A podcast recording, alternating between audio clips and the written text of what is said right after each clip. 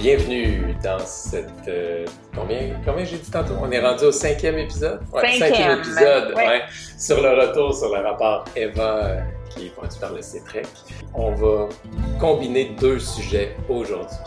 Je suis pas tout seul pour le faire. Je suis comme d'habitude avec ma collègue Laurie Védard. Salut Laurie. Salut Alexandre. T'as vu, j'ai changé ma voix de podcast pour te dire bonjour. Ouais. Ça va? Ouais, ça va, merci. J'a- J'adore quand tu changes ta voix. Et Julie, ma nouvelle collègue, notre nouvelle collègue, qui est maintenant officiellement avec nous comme conseillère pédagogique dans l'équipe APO du CSSMI, Julie Sobchak. Salut Julie. Salut vous deux, ça va bien? Ouais, j'ai- J'ai-tu bien dit ton nom de famille? Super bien, vraiment, je m'attendais Ouais. à te reprendre, mais pas du tout. Bravo. C'est bon, c'est bon, je suis content.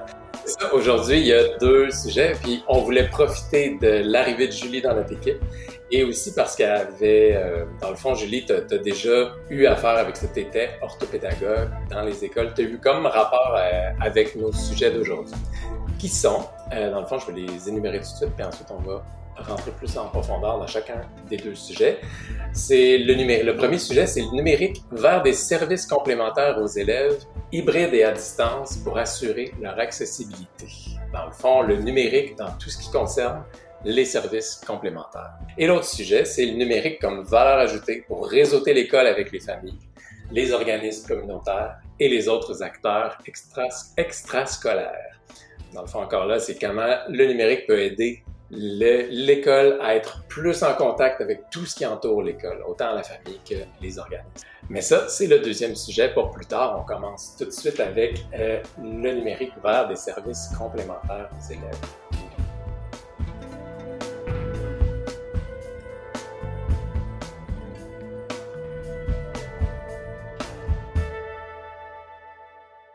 J'aurais envie de peut-être faire une mise en contexte, un peu d'où part euh, cette, euh, ce libellé, en fait, de recommandations du CETREC, mais c'est pendant la pandémie, on a eu une transition euh, numérique vers les, des services complémentaires, en fait. Donc, on a exploré différents modes de service. Donc, sous, ben, la plupart étaient complètement à distance, dû le contexte, pour Mhm. euh, une majorité de professionnels comme Julie, donc des orthopédagogues, mais aussi euh, des euh, psycho, euh, psychologues, psychoéducateurs, orthophonistes, etc. Euh, puis, euh, en fait, ben, c'est de voir, de partir de cette flexibilité-là de ces services, puis de voir de, ce qu'on peut en faire dans un contexte post-pandémie, donc un contexte qui est un petit peu plus euh, normal, mais vraiment d'aller tirer les bénéfices du numérique. Donc, c'est de là que part euh, la recommandation. Puis, ben, Julie, on avait envie de t'entendre un peu, là, nous parler de ton expérience d'orthopédagogue qui l'a vécu, mais aussi euh, des bénéfices que tu en as retirés. Puis, qu'est-ce que tu penses qui pourrait être réinvesti là, dans un contexte, on pourrait dire, plus euh, régulier là, de, de l'enseignement puis la prestation de, des services que vous offrez comme professionnel? Mais au départ, euh, ça a été déstabilisant, je pense, parce que tout ça s'est fait vraiment rapidement. Donc, euh, vite euh, prendre connaissance des différentes plateformes, laquelle choisir, euh, avant même que les centres de services aient le temps de remettre des, d'émettre des recommandations sur quelle plateforme utiliser. Il y avait déjà plein de gens qui ont commencé à utiliser différentes plateformes, justement. Des gens qui avaient eu une initiative. Oui, il y a eu des initiatives personnelles, puis après ça, je pense que ça a été de, d'encadrer le tout, hein, qu'est-ce qui est autorisé, qu'est-ce qui est mieux, qu'est-ce qui est bon, comment l'utiliser aussi. Euh, puis il y a eu une- un, un gros changement de pratique parce que c'est pas, euh, c'est pas toujours simple de, tra- de transfé- transférer quelque chose qu'on fait en personne avec un élève en, en numérique, en, en visioconférence. Alors, euh, ça a été tout un changement en même temps que j'ai trouvé super bénéfique puis enrichissant. C'était vraiment intéressant. Puis, euh, je vais en profiter pour faire pont avec le sujet aussi, avec la, la collaboration avec les parents. Comme orthopédagogue, moi, ce que j'ai beaucoup, beaucoup aimé, ça a été de voir l'enfant dans son milieu. Tu sais, à l'école, on a Hmm. des enfants là, qui sont souvent contraints à... Ben, il y en a qui ont différentes euh, problématiques, qui ont différentes euh, sensibilités, euh, que de travailler avec différents élèves dans un environnement chargé vont eux-mêmes être en surcharge. Puis là, de le voir dans son milieu, tout seul, en pyjama, tranquille, dans sa maison, puis d'avoir accès à l'enfant différemment. Puis, il y, a des, il y a des enfants pour qui, là, sincèrement, l'intervention orthopédagogique était de loin profitable comparativement à l'école. Donc, euh, c'est Ah ouais. vraiment quelque chose que j'ai euh, j'ai trouvé super bénéfique. là. Mais je suis curieux, mettons, un exemple d'enfant comme ça qui, euh, tu te dis, oh wow, il y a vraiment une différence entre cet enfant-là à la maison, cet accès-là qui est grâce au numérique, qui, qui m'est permis grâce à l'outil numérique. Quand les choses sont redevenues à la normale, cet enfant-là, par exemple, il revenait dans le contexte un peu moins favorable, j'imagine. Oui, mais en même temps, il, devenait, il revenait transformé. Tu sais, je pense que lui-même, l'enfant, a pu euh, développer sa confiance, euh, voir qu'il était capable lui-même de progresser. Euh, j'ai vraiment un coco en tête. Là.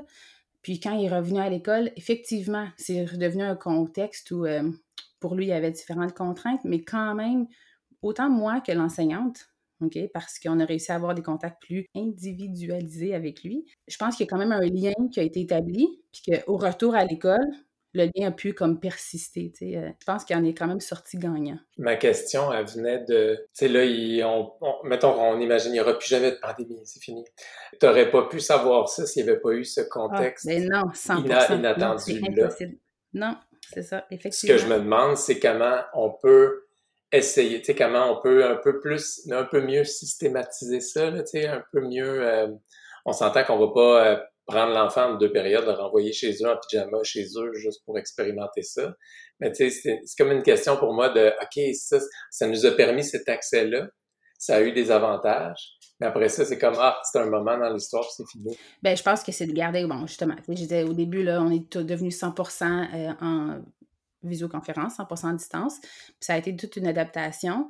Mais en même temps, après ça, quand on est retourné à l'école, oui, j'intervenais à l'école sur place avec des enfants, mais on sait qu'il y avait des classes fermées ici et là. Il y en avait plusieurs qui étaient à la maison pendant confinés pendant 10 jours. Donc, même de l'école, j'ai poursuivi un mode hybride. Mm-hmm. Donc, euh, autant si l'école était à si l'enfant était à l'école, j'intervenais avec lui, mais s'il était à la maison, euh, je me connectais avec lui en Meet, puis on pouvait poursuivre l'intervention. Comme ça, il n'était pas pénalisé, il n'y avait pas un arrêt de service pendant son confinement. Hmm. Il y a vraiment une glace qui a été brisée. Oui, 100 100 Puis, justement, ben, je fais aussi, euh, j'ai aussi longtemps fait de la pratique privée. Moi-même, ma pratique privée est devenue 100% en ligne, à distance au départ. Et puis, par la suite, quand on a pu déconfiner, ben, il y a certains milieux ou certains élèves chez qui je, me suis encore déplacée, mais plusieurs qui ont choisi de rester en ligne. D'autres que c'était hybride selon la disponibilité de la famille, selon le lieu. En même temps, ça, ça brise des frontières. avoir un enfant qui est plus loin, auquel il n'y a pas accès de services habituellement, mais là, c'est facile. Donc, peu importe euh, l'endroit sur où il est, euh, je veux dire, même le, le fuseau horaire, on peut s'adapter être capable d'intervenir puis lui offrir un service. Donc oui, il y a comme une glace de briser, des frontières de briser, puis ça l'ouvre, je pense, la porte. J'imagine, ça s'est pas encore présenté, mais s'il y avait un autre coco comme ça qui se présentait à moi, ben peut-être que j'aurais tendance de l'essayer, de dire est-ce qu'on l'essaye à distance? Pendant que, je sais pas, il était à la maison une journée, une journée pédagogique, on peut essayer de, de se connecter, d'essayer d'intervenir pour voir si justement on pourrait avoir accès à l'enfant différemment pour lui. Donc, c'est ce que j'entends de, de, ce que Julie euh, mentionnait, c'est que des bénéfices pour l'enfant, mais surtout euh, l'individualisation ah, donc du service, mais aussi euh, la flexibilité. J'imagine aussi de pouvoir voir plus d'un élève de façon rapprochée. Il n'y a pas de déplacement. Là, là je pense entre autres aux professionnels qui doivent se déplacer d'une école à l'autre, là, entre des périodes ou entre avant-midi, après-midi. Donc, euh, j'imagine, j'imagine que ça, ce sont des avantages, mais il doit y en avoir d'autres aussi, là, pour, autant pour les professionnels que pour les élèves. Mais il y en a plusieurs. Un, avec les parents, je veux dire, comme orthopédagogue au privé, plus facilement, on a accès aux parents parce que le parent choisit de devenir... De, mm. il est venu chercher le service pour son enfant. À l'école, c'est pas toujours le cas. C'est l'école qui va offrir le service aux parents. Euh, mais il y a je veux dire, il y a une différente, euh, différents niveaux de collaboration, d'ouverture, tout ça. Mais en étant en distance, tout ça, c'est comme chamboulé très rapidement. Mais de voir l'enfant dans son milieu, de voir l'interaction avec les différents parents, puis de voir aussi d'avoir accès aux parents, c'était vraiment intéressant. D'avoir le parent qui s'assoit à côté de son enfant, puis qui assiste à une intervention auquel il n'y aurait pas eu accès parce que, bon, on fait ça à l'école dans le bureau. Il y a même eu des, un peu du coaching parental pour certaines, dans certaines situations, autant d'un hmm. point de vue euh, orthopédagogique de la rééducation, mais autant au niveau de Ah ben là, il trouve ça difficile, il veut pas participer, ben qu'est-ce qu'on pourrait mettre en place en tant que parent pour. donc, il y a comme une partie où, oui, je suis intervenue auprès d'enfants, mais j'ai aussi accompagné beaucoup de parents. Puis j'ai hmm. adoré avoir cette accessibilité, cet accès-là. Je trouve que c'est un avantage euh, qui devrait rester. Je me pose la question euh, de la place du papier avant la pandémie, pendant puis après. Qu'est-ce qu'il y en est du papier, mettons? Tu sais, je, je, prends pour acquis que la majorité, peut-être que je me trompe, mais je, prends pour acquis que la majorité de ce qui était demandé comme travail d'orthopédagogue avec l'enfant, mettons, c'était sur papier. Avant la pandémie, je me demande c'est quoi l'historique de ça, mettons, ton point de vue là-dessus? Ben, c'est sûr qu'il y en avait plus au début de ma pratique versus aujourd'hui. Il y avait, mais en même temps, en orthopédagogie, je pense qu'on peut intervenir souvent par le jeu, donc par le jeu de société, euh, différents, différents, matériaux de, matériel de, de, rééducation. Donc, pas tant de tâches papier-crayon, mais demeure qu'il en, en, avait quand même. Mais c'est très drôle parce que dans les derniers jours, moi, j'ai, comme enseignant, on, au départ, on a des cartables de, de, copies, puis là, on prend notre copie, puis on va faire des photocopies. Justement, j'ai discuté avec des collègues comment on a tous tous ces cartables-là sont partis, là. Il n'y en a plus, là. C'est comme... On se rend compte que si la feuille est encore là, c'est parce qu'elle est désuète, là. On n'est plus là. Donc, euh, tout le monde a un peu euh, réinventer ses façons de faire. Donc, euh, même à l'école, avec les EPI, TNI, TBI, peu importe l'acronyme, on a accès à différents, euh, différents matériels pour rééduquer différentes choses, que ce soit en mathématiques, en écriture, en lecture. Euh, je pense que le papier tend à disparaître. Par contre, demeure qu'il y a plusieurs enfants qui ont besoin d'aide pour par exemple, tout ce qui est motricité fine, la calligraphie, ben ça, il n'y a rien de mieux qu'un papier-crayon pour le faire. Donc, en tout cas, je ne suis pas ergothérapeute, peut-être qu'une ergo me reprendrait, mais je mmh. pense qu'il y a, comme, il y a certaines tâches qui devront demeurer. Puis en même temps, notre, intention, c'est de préparer l'enfant à des tâches concrètes scolaires dans sa classe. Par exemple, une évaluation qui demeure souvent papier-crayon. Mais je pense que tout va tendre d'aller vers le numérique. Donc, le papier-crayon ne disparaîtra jamais, mais il y en a de moins en moins. Le but, c'est pas de rendre tout numérique, c'est de voir comment le numérique peut aider, améliorer. Ça, c'est clair. Puis, euh, euh, tu sais, on, on parle un peu des compétences euh, numériques, les habiletés technologiques peut-être de tes collègues professionnels. On, est passé justement du cartable à des, du matériel un peu plus, je veux dire, numérique. Comment on fait, tu penses, pour pouvoir poursuivre, consolider ces compétences-là, poursuivre la formation de ces professionnels? parce que, tu sais, comme conseiller pédagogique, souvent notre je veux dire, notre public principal, ce sont les enseignants. Donc, comment on fait là, pour pouvoir euh, inclure également les professionnels dans ce développement-là de leurs compétences? c'est très drôle, j'ai comme envie de parler de ma tranche personnelle. je, suis, je suis partie 100% euh, numérique euh, du jour au lendemain parce qu'on est en pandémie. Et là, j'avais la plateforme Zoom au moment de, au départ. Puis moi-même, je suis en train d'apprendre à connaître tout ça. Puis j'ai un élève qui, lui, touche à tout tout le temps c'est grâce à lui. Je dis, ah, comment t'as fait ça? Explique-moi où t'as pesé. Oh, c'est drôle, hein, c'est l'enfant lui-même que là, j'ai appris que je pouvais, comme, je pouvais lui donner le contrôle du, jeu que j'avais ou que vice-versa. Donc, c'est vraiment un enfant de maternelle qui cliquait partout arrête-toi, puis dis-moi, qu'est-ce que t'as fait? Puis lui, il le faisait pas intentionnellement, là. C'était juste comme, bah, ça va beaucoup trop vite. Je lui disais, mets tes mains sur ta tête, puis écoute ma consigne. parce que sinon, il touchait à tout tout le temps. Mais grâce à lui, j'ai vraiment développé ma propre compétence assez rapidement. Mais c'est ça, puis je pense que la majorité des enseignants qui ont dû enseigner à distance n'ont pas eu le choix de, de, se développer. Puis, je veux dire, on le sait qu'il y a une formation, j'enseigne à distance, la télé qui est sortie, mais elle est sortie comme en quand on avait déjà fait plusieurs mois d'enseignement à distance. Donc, je l'ai fait, mais je trouvais qu'elle me soutenait pas tant parce qu'on l'avait développé entre-temps. Puis bon, donc je pense qu'il y a plusieurs enseignants qui euh, ont une certaine débrouillardise, une curiosité, puis n'ont pas nécessairement peur du numérique. Eux ont développé leurs compétences.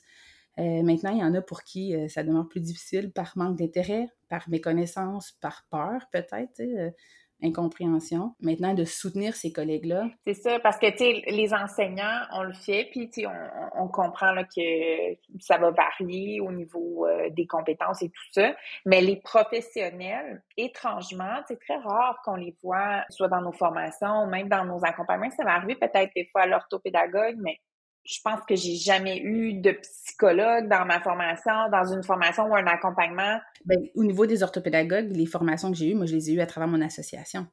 Mm La télé-orthopédagogie. C'est là que j'ai eu mes formations, c'est pas à travers mon centre de service. Donc, euh, maintenant, c'est peut-être quelque chose qu'on pourrait aussi développer, accompagner davantage, mais c'est moi, comme orthopédagogue, je suis allée auprès de mon association chercher ça. Donc, j'imagine que euh, les autres ordres professionnels aussi ont dû offrir. C'est ça, avec les obligations d'heures de, de, formation annuellement.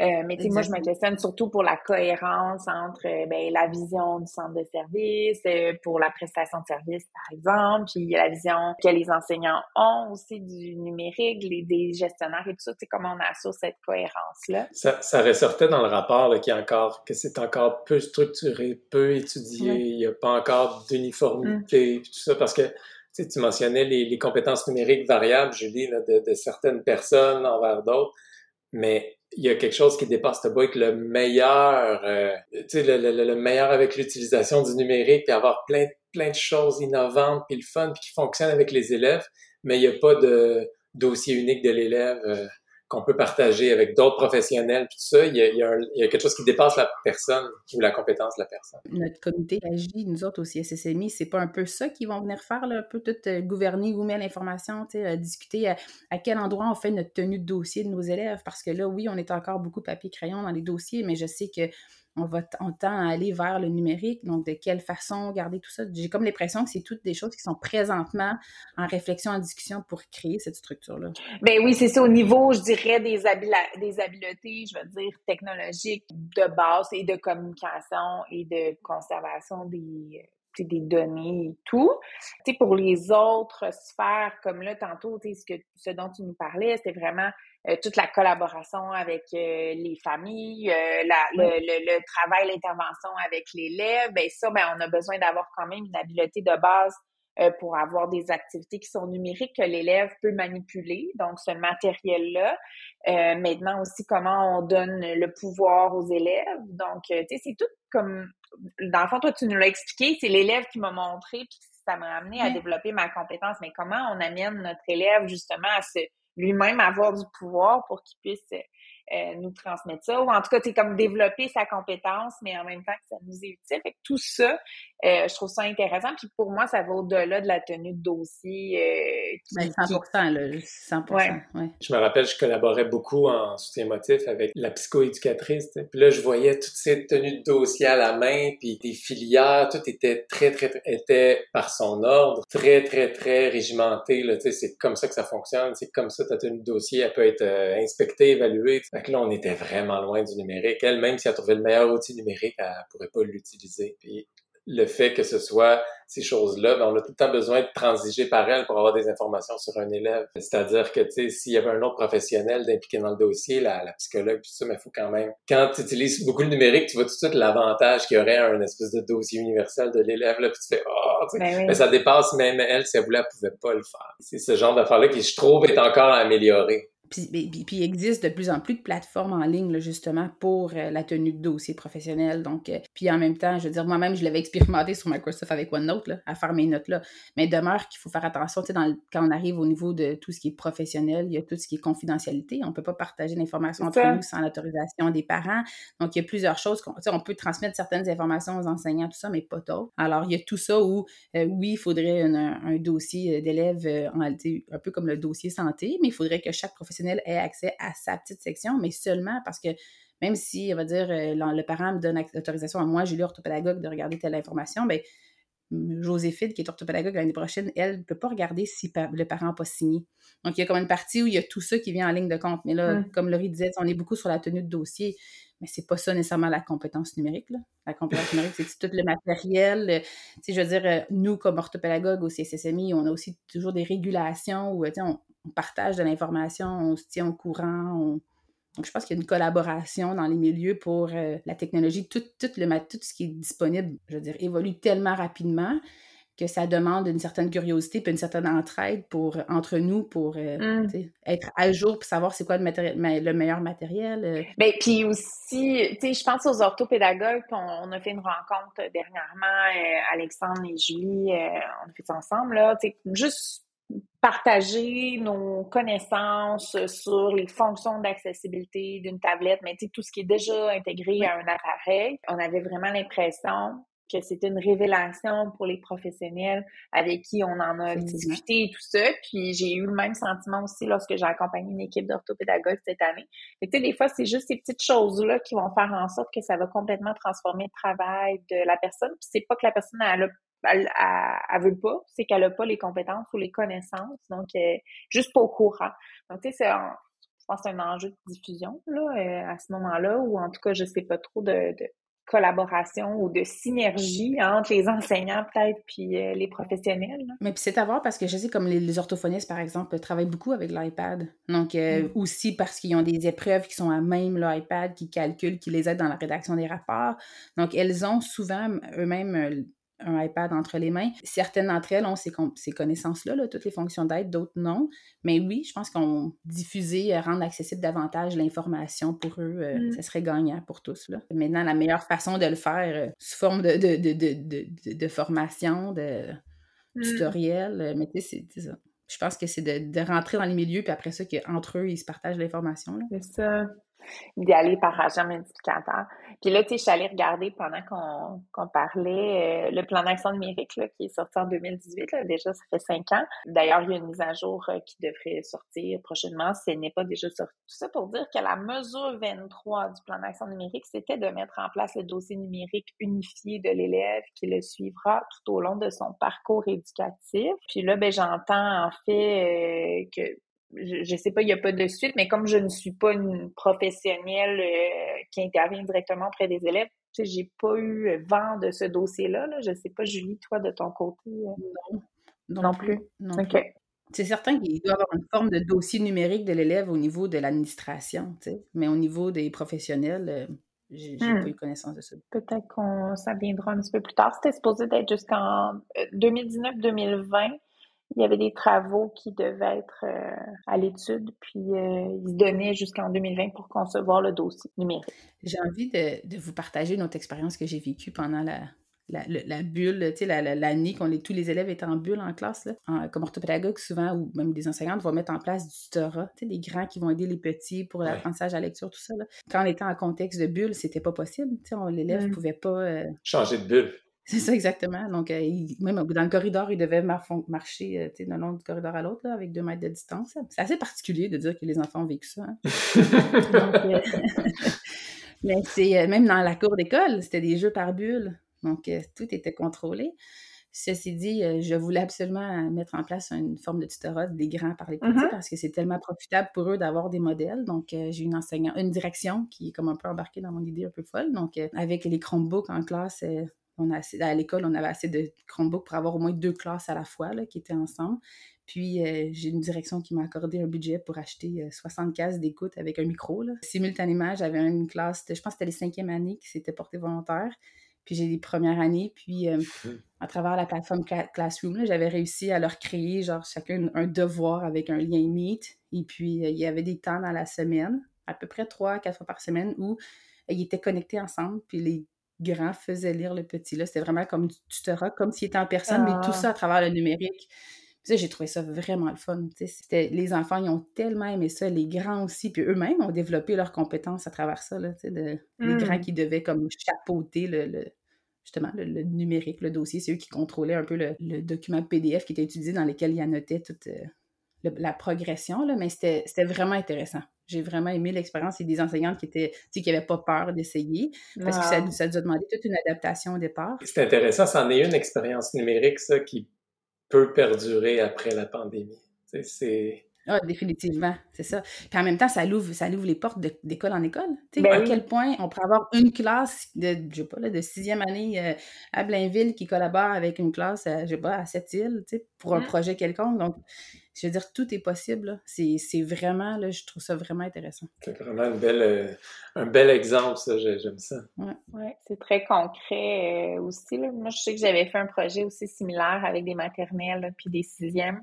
Euh, dans une classe. Donc, euh, c'était comme la lettre du Père Noël. Les élèves de maternelle communiquaient avec les élèves de sixième pour dire c'était quoi leur souhait pour Noël. Puis l'élève de sixième ben, rédigeait euh, ensuite, à partir de, ce de l'interview qu'il avait fait auprès de l'élève de maternelle, rédigeait la lettre du Père Noël. Puis après ça, on faisait la lecture aux élèves. Puis tout ça, via une plateforme de visioconférence. Ça, ça avait été un super beau projet qui faisait briser, en fait, ça venait briser la bulle dont tu parlais. oui, ben c'est ça. On brise les frontières, tu sais, de façon plus large lorsqu'on déploie ce genre de modèle-là.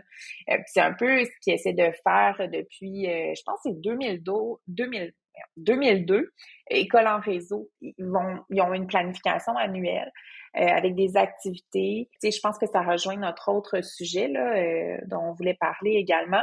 Ils vont, euh, tu sais, il y a une planification, ça se passe plusieurs classes au Québec, vont suivre la planification. Puis, à certains moments, tu peux faire venir un expert, donc soit un professeur d'université ou un, expert dans son domaine. Puis, via une plateforme de visioconférence, vient s'adresser aux élèves. Puis après ça, ben, les élèves ont des connaissances pour poursuivre le projet. Une espèce de collaboration aussi interclasse. Donc, des, des fois, il y a des projets que les élèves peuvent euh, collaborer avec des élèves d'autres écoles. Donc, c'est super intéressant. Puis, ça fait longtemps, là, comme je vous dis, ça fait depuis 2002 que ça existe. Puis, à la base, c'était pour briser l'isolement des écoles qui étaient éloignées. Puis là, maintenant, ben, c'est vraiment à travers tout le Québec. Là, on peut s'inscrire aux activités, donc à la planification annuelle. Chaque année, ils vont, euh, vont sortir. Donc, tu sais, je trouve que ça fait vraiment le pont entre ce que tu disais, euh, Julie, par rapport au tutorat, puis comme plus bénéfique au niveau de l'intervention. Puis le prochain sujet qui est de briser un peu ces murs-là. Exactement. Tu sais, ça nous amène à, parler de l'école qui est pas une île, tu sais, l'école qui est au milieu de son réseau, même si c'est une école éloignée. On peut même imaginer une école en plein milieu de Montréal puis qui communique avec personne, aucun organisme, aucun professionnel. Tu sais, c'est ça peut vraiment être un milieu fermé, une école, ça, peut être étonnant. sais, comme parent, tu n'as pas le droit de rentrer, faut que tu montes patte blanche à l'entrée. Ça peut vraiment être peu accueillant autant que ça peut être très, très, très connecté sur son, sur son milieu, puis le numérique peut aider euh, dans ça. Ton exemple de l'école en réseau, c'est bien, il y a tout le temps un professionnel, hein, un spécialiste. Euh, mm. J'avais vu à la COP, c'était un mycologue, c'est ça, qui rencontrait les élèves, qui est à distance, puis tout ça. On l'a vécu aussi à SSMI, nous autres, avec Patricia Saint-Jacques à l'école, au pavillon Saint-François, à l'école du Harfang. C'est avant la pandémie, mais elle faisait comme si on, elle, avait déjà ses réflexes-là. Maintenant, on l'a pas attendu la, la, pandémie, Patricia. On l'a déjà eu, c'est le deuxième épisode de ce podcast-là, l'intention numérique, c'était avec Patricia. Elle avait fait venir, je pense, un spécialiste des fausses nouvelles ou, des, des, des, trucs extraterrestres, puis tout ça. Il avait écrit plusieurs livres, c'est un journaliste. Puis les élèves s'étaient préparés des questions, puis le journaliste n'était pas venu en classe, il était à distance, il était à l'avant, il y avait un micro d'installer, les, les élèves se déplaçaient. Je trouvais ça vraiment le fun. C'est pas besoin de payer d'autobus, euh, tout ça. Puis la rencontre avec le journaliste est, est aussi valable que s'il était venu en classe. C'est juste beaucoup moins de trouble pour le prof, sais. Ouais. Je pense que justement, de tout, tout, ce qui va engendrer les coûts, les frais de déplacement, les contraintes, sais, c'est pas toutes les familles non plus qui peuvent se permettre de payer pour des, des activités spéciales où il y a un frais de déplacement, tout ça.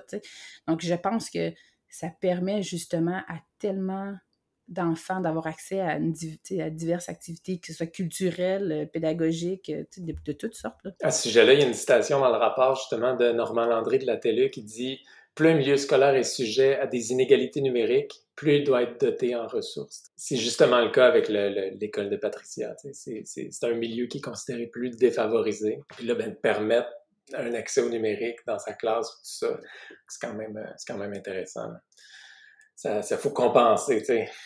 Mais justement, nous, je veux dire, pendant le, grand confinement, là, comme on l'appelle, c'est, euh, je veux dire, on a déployé des Chromebooks dans des maisons où il n'y avait pas de numérique, là, mm. afin que chaque enfant soit connecté, là, tu sais, je veux dire, l'équipe école s'est déplacée pour aller porter tout ça à la maison puis récupérer le tout après parce que euh, c'est ça, on voulait que chaque enfant ait accès au même service. Là. Mais tu on parlait dans un des épisodes de, tout ce qui est inéquité euh, en matière de, numérique et tout ça, puis c'est l'enjeu, la trame de fond des recommandations du CETREC, mais encore une fois, euh, oui, tout ça, mais il faut avoir un, accès à un réseau qui est fiable et stable pour pouvoir euh, avoir un, spécialiste et tout ça. Il faut avoir accès à des équipements.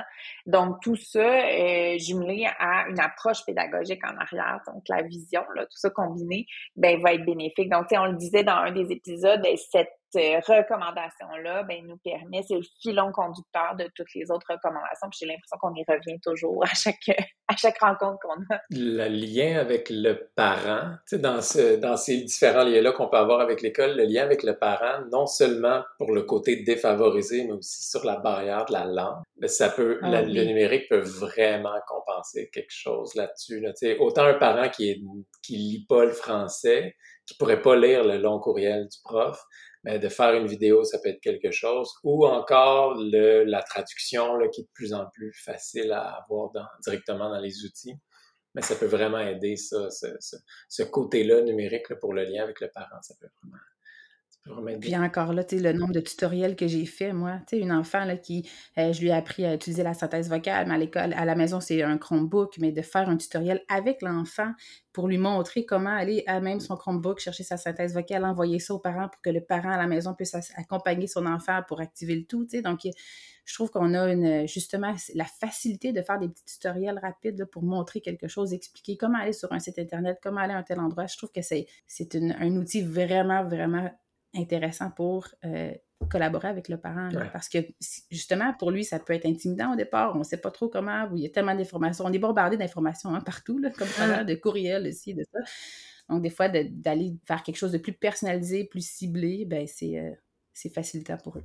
Bien, tout est plus facile maintenant. Puis, tu sais, Julie, je sais que toi, tu as enseigné aussi à Montréal, donc euh, ça doit dire quelque chose. mes premières années d'enseignement, euh, dans les contextes d'élèves qui parlaient une autre langue et de parents, en fait, qui parlent une autre langue. Ben, on avait des interprètes là, qui étaient là. Puis euh, dans une école où j'ai travaillé, dans le Côte-des-Neiges, ben, il y avait 30 interprètes pour 30 langues euh, différentes dans l'école. Alors que maintenant, on peut faire ça au bout de notre appareil euh, euh, assez facilement mm. avec tous les outils de traduction simultanée là, qui existent. Là. Donc, ça, c'est sûr que ça nous ouvre les horizons avec nos familles, en fait. Là.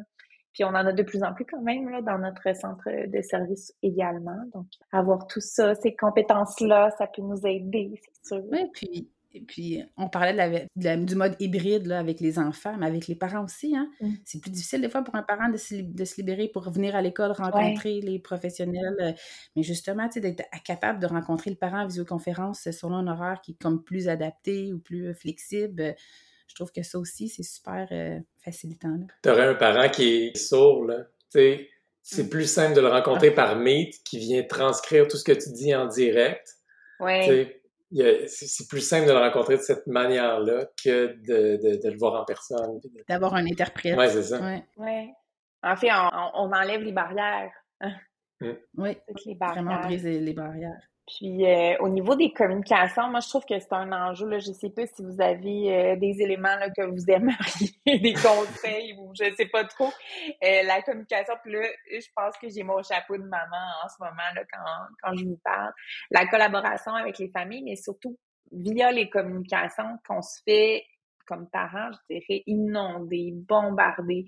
Euh, comment on discrimine ce qui est important de ce qui est intéressant, puis de ce qui est urgent dans, à gérer dans les communications avec l'école, puis la multitude de plateformes aussi que l'école utilise pour euh, communiquer avec nous. Puis là, comme je vous dis, j'ai mon chapeau de maman parce que quand j'étais enseignante, ben c'est sûr que j'avais mes façons de communiquer, puis je voulais garder ça. Donc, mais sais, comme maintenant qu'on vit de l'autre côté, euh, puis qu'on a plus qu'un enfant, puis qu'ils sont dans plus qu'une école, ça devient quand même complexe à gérer. Là. Je sais pas si vous avez des conseils. Selon, euh, selon chaque, euh, chaque enseignant qui utilise lui-même sa plateforme différente. Là. Ouais. Il y en a que c'est par courriel, il y en a que c'est par, on va dire, classe dojo, des choses comme ça. Donc, il y a tellement de plateformes, il y a tellement... Puis effectivement, ça devient difficile de savoir qu'est-ce qui qu'est-ce qui est urgent ou pas, puis on se fait tellement bombarder d'informations. Mais c'est là où le centre de service peut intervenir, je trouve, c'est de dire, euh, utilisez pas, par exemple, Messenger, parce qu'on oblige la création d'un compte Facebook, blablabla, tu sais. Mm. On peut utiliser des outils plus internes, plus que pour lesquels le parent a déjà signé, par exemple. C'est peut-être pas l'outil parfait, mais on vient uniformiser le tout, les profs utiliser ça, le but étant d'éviter que le parent ait huit applications installées. Tout ça, je trouve que c'est là où l'institution a un rôle à jouer. Ah, définitivement, je suis d'accord. Mais il faut en avoir des, des, des plateformes efficaces, j'ai l'impression, pour éviter des contournements. Parce que c'est sûr que mm-hmm. si les moyens de communication, euh, je veux dire, euh, officiels, on, on, garde la. C'est sûr qu'on suit la ligne directrice et tout ça, mais il faut que ces moyens de communication-là soient efficaces pour euh, les parents, pour qu'ils aient accès à l'information rapidement et efficacement. Parce qu'il y a l'inverse aussi, il y a le parent qui communique trop avec le prof, trop facilement, là, ça, ça, ça peut être le problème. Effectivement. Euh, donc, il y avait ça. Puis, tu sais, dans la même euh, recommandation aussi, tu sais, on parlait ben, justement de mettre en place des politiques au niveau du centre de service pour, euh, pour ces communications-là. Mais aussi, tu sais, là, on abordait un peu des solutions pour les milieux plus défavorisés. Comment on fait pour favoriser un petit peu, tu sais, davantage les partenariats avec la communauté? puis, comment le numérique peut nous aider à soutenir ces partenariats? Euh, je ne sais pas si vous avez des expériences dans ce sens-là, puis si vous avez des idées. Euh. Ce, ce, que je disais tantôt comme exemple avec euh, Patricia qui parle d'un journaliste, tout ça, ça vient de, ça vient de l'initiative de l'enseignant. Ce qui est intéressant pour l'enseignant maintenant, je pense que le réflexe n'est pas encore là, c'est de se demander, tu sais, il y a un travail, on va faire ça de toute façon, ça fait partie du programme. Je veux parler de ça à mes élèves, mais ensuite, comme pour finaliser le truc où il, l'amener à un niveau, un échelon supérieur, c'est de se demander, y a-tu quelqu'un avec qui mes élèves pourraient communiquer? moi, par exemple, j'avais communiqué avec, j'étais en classe d'adaptation scolaire, j'avais appelé en direct de la classe des futurs étudiants de l'UCAM en adaptation scolaire au secondaire. Mmh. Fait que j'étais en collaboration avec une de mes anciennes profs. Puis euh, là, on, il y avait comme on avait organisé la, la rencontre. C'était vraiment un gros moment pour les élèves. C'était assez spécial. Puis c'était important aussi pour les futurs enseignants. C'était mm. vraiment, il y a des choses comme ça où euh, c'est gratuit. ça n'a rien coûté cette affaire-là. c'est juste d'y penser puis de se dire, OK, on, on peut le faire. Il y a d'autres choses aussi qui dépendent. Tu sais, ça, ça dépend, ça vient du prof qui se dit, ah, on pourrait faire ça, faire venir telle personne, tout ça, puis que ça soit facilité par le numérique. Mais il y a aussi des choses où ça vient des institutions, de la communauté, de rendre des choses disponibles numériquement pour qu'on puisse les utiliser dans, dans la classe. Tu sais, il y a le Musée des beaux-arts de Montréal, qui a un mm-hmm. site qui s'appelle Educar, qui est pensé pour aller avec le, le programme de formation de l'École québécoise, là, là, qui, qui donne plein d'œuvres, puis des idées d'analyse de ces œuvres-là, tout ça. Donc ça, c'est le musée qui dit ben on va prémarcher, on va aider les profs à utiliser notre, notre bagage, notre patrimoine pour pouvoir euh, utiliser ça en mm. classe. Ça, c'est un exemple de communauté. C'est un exemple quand même de. Tu peux être en Abitibi puis aller un peu visiter le musée des beaux arts avec tes élèves quand même, sans avoir à louer un autobus puis aller coucher à Montréal. J'aime beaucoup euh, dans, dans, ton exemple, Alexandre, c'est euh, que ça soit un peu euh, pré-mâché par euh, des organismes de la communauté autour, tu sais, que ça parte pour toujours de l'enseignant, puis mm-hmm. euh, pour faire le pont avec un sujet futur d'un autre balado, justement, dans la question du temps.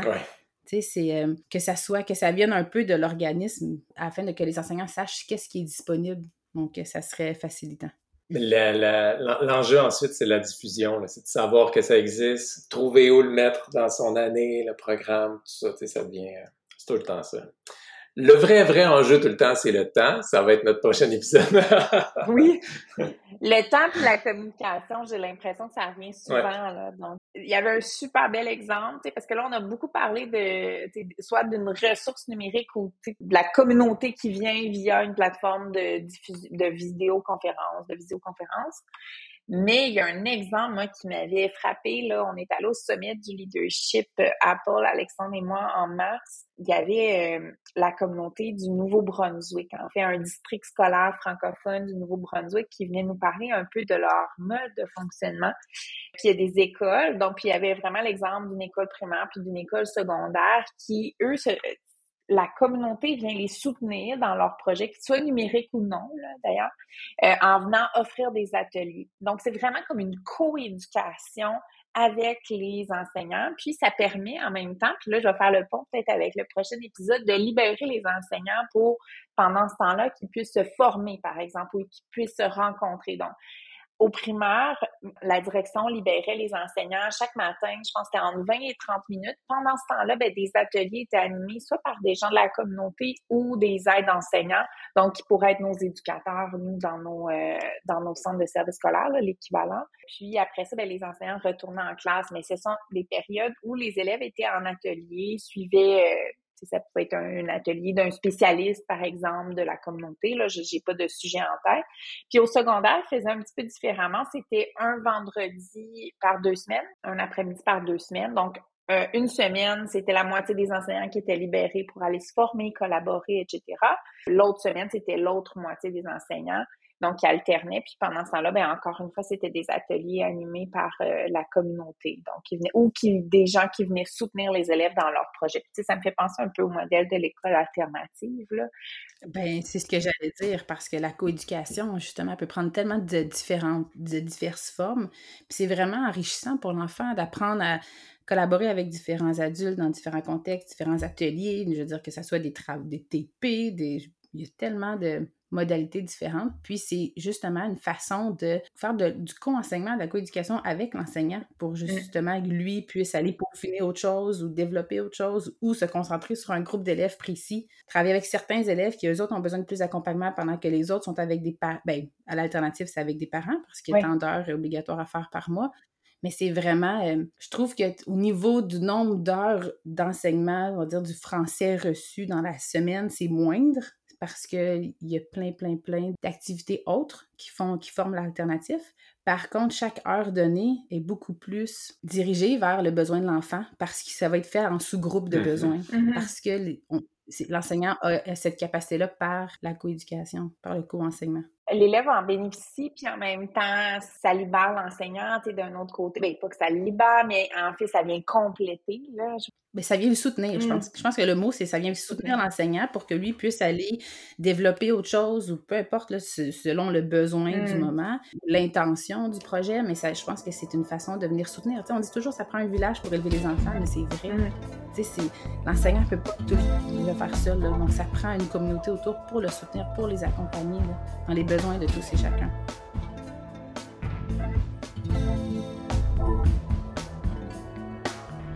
Je pense qu'on a fait le tour hein, des deux recommandations pas si on avait des éléments à ajouter.